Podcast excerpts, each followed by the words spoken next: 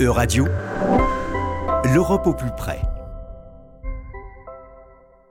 Bonjour à toutes et à tous, bonjour Julienne, bienvenue dans cette édition de l'Europe au plus près où nous suivons chaque semaine l'actualité des différentes institutions de l'Union européenne. Cette semaine, la Commission européenne doit se décider sur le sort de l'Ukraine et son possible avenir au sein de l'Union européenne. À cette occasion, revenons ensemble sur l'historique de ce processus. Bonjour à tous, bonjour Violette. Oui, à peine quelques jours après le début de l'invasion russe, le président ukrainien Volodymyr Zelensky a signé le 28 février une demande officielle d'adhésion à l'Union européenne. Une décision suivie peu de temps après d'un discours devant les 705 députés du Parlement européen visant à appuyer sa demande et a appelé les Européens à, je cite, prouver qu'ils sont bien avec les Ukrainiens. Une demande très vite traitée par la Commission européenne qui avait officiellement annoncé l'évaluation de la demande d'adhésion de l'Ukraine le 7 mars dernier. Effectivement, Violette, une prise en compte de la demande ukrainienne quasiment sans délai et une décision qui, si elle n'est qu'une étape technique de la procédure classique, n'en revêt pas moins une valeur symbolique importante. En effet, pendant des années, l'Union européenne a été plus que réticente à avancer sur la voie de l'élargissement. Le président Vladimir Zelensky avait dit en février dernier espérer bénéficier d'une procédure d'adhésion accélérée. La réalité s'annonce plus complexe. Oui, même si l'accession au statut de candidat devrait aller vite, notamment après les annonces d'Emmanuel Macron et d'Olaf Scholz lors de leur visite à Kiev, la route vers une adhésion pleine et entière de l'Ukraine à l'Union européenne européenne risque d'être longue. En ce qui concerne la situation démocratique du pays, par exemple, l'ONG Reporters sans frontières estime que l'emprise des oligarques sur les médias est encore trop étroite. Plus généralement, la corruption et l'indépendance du système judiciaire figurent parmi les questions les plus problématiques. S'ajoute à cela l'obligation pour tout candidat à l'adhésion d'avoir des frontières clairement définies et consolidées, une condition pour l'instant difficile à atteindre en raison de l'annexion non reconnue de la Crimée par la Russie depuis 2014. Lors de sa visite à Kiev la semaine dernière, la présidente de la Commission Ursula von der Leyen a également souligné le long chemin à parcourir avant d'envisager une entrée de l'Ukraine dans l'Union européenne. Oui, Violette, la visite du 11 juin dernier a été l'occasion pour elle de rappeler l'ampleur du travail encore à fournir par le pays afin de se conformer aux normes européennes. En dépit de grands progrès réalisés notamment concernant la réforme de l'administration, la présidente de la Commission a déclaré Vous avez fait beaucoup pour renforcer l'état de droit, mais des réformes doivent encore être mises en place pour lutter contre la corruption, par exemple.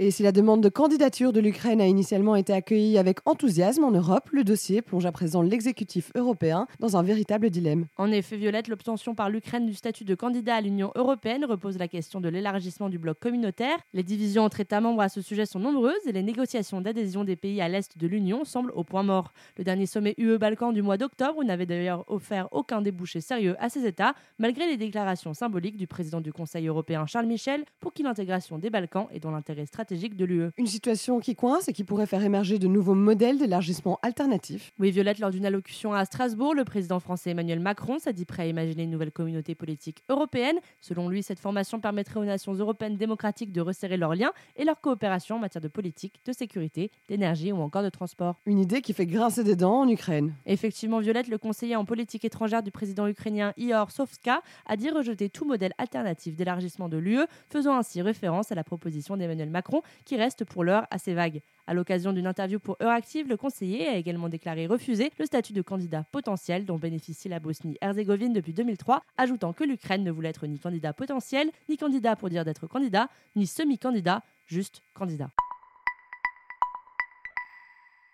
Le processus entamé par l'Ukraine fait des émules dans la région. Aujourd'hui, plusieurs États d'Europe de l'Est, comme la Moldavie et le Kosovo, ont aussi déposé leur candidature auprès de l'exécutif européen. Oui, Violette, début mars, c'est la Géorgie qui avait par exemple demandé à rejoindre immédiatement l'Union européenne, rapidement rejointe par la Moldavie. Le petit pays de l'Est craint en effet d'être entraîné dans la guerre que mène Poutine de l'autre côté de sa frontière. La présidente moldave Maya Sandu s'est adressée au Parlement européen lors de la dernière session plénière afin de réaffirmer l'aspiration européenne de son pays. Une candidature bien accueillie par les États membres de l'Union lors d'un déplacement à Chisinau mercredi dernier. Le président Emmanuel Macron s'est exprimé à ce sujet. Effectivement, selon le président français, les Européens doivent, je cite, envoyer un signal positif et clair à la Moldavie. En saluant les efforts de la Moldavie, notamment quant à l'accueil des réfugiés ukrainiens, le chef d'État a appelé à ne pas dissocier la Moldavie de l'Ukraine dans les perspectives données par l'Union européenne. Néanmoins, d'autres candidatures font davantage débat. Tout à fait violette. Dans le cas du Kosovo, par exemple, qui espère déposer sa candidature avant la fin de l'année 2022, les obstacles sont nombreux avant d'espérer recevoir le statut tant espéré de candidat. En effet, le Kosovo n'est reconnu ni par la Roumanie, ni par l'Espagne, la Slovaquie ou encore la Grèce. De plus, le climat politique et économique du pays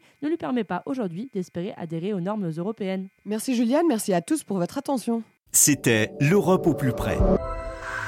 À retrouver sur euradio.fr.